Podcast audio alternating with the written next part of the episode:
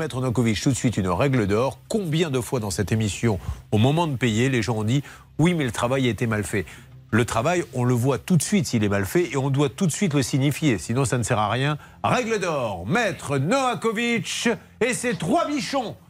La règle d'or Pardon. sur RTL. Parce qu'elle a toujours ses petits bichons avec elle, donc j'ai toujours l'impression qu'elle va rentrer avec. Ils vont bien? Oui, j'ai aussi un loulou Poméranie là-dedans. Ah oui, c'est vrai. Il y a Marie aussi, n'oublions Oui, pas. D'ailleurs, très c'est peut-être lui, le loulou de Poméranie. Alors allons-y.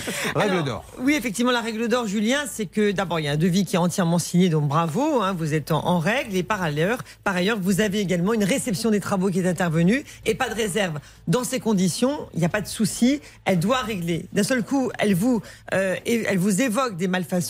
Euh, c'est tout à fait irrecevable. Maintenant, vous, de bonne foi, vous avez accepté de faire ces malfaçons, de les réparer, mais c'est elle qui ne veut plus qu'elle vienne sur le chantier et que vous veniez sur le chantier. On est d'accord?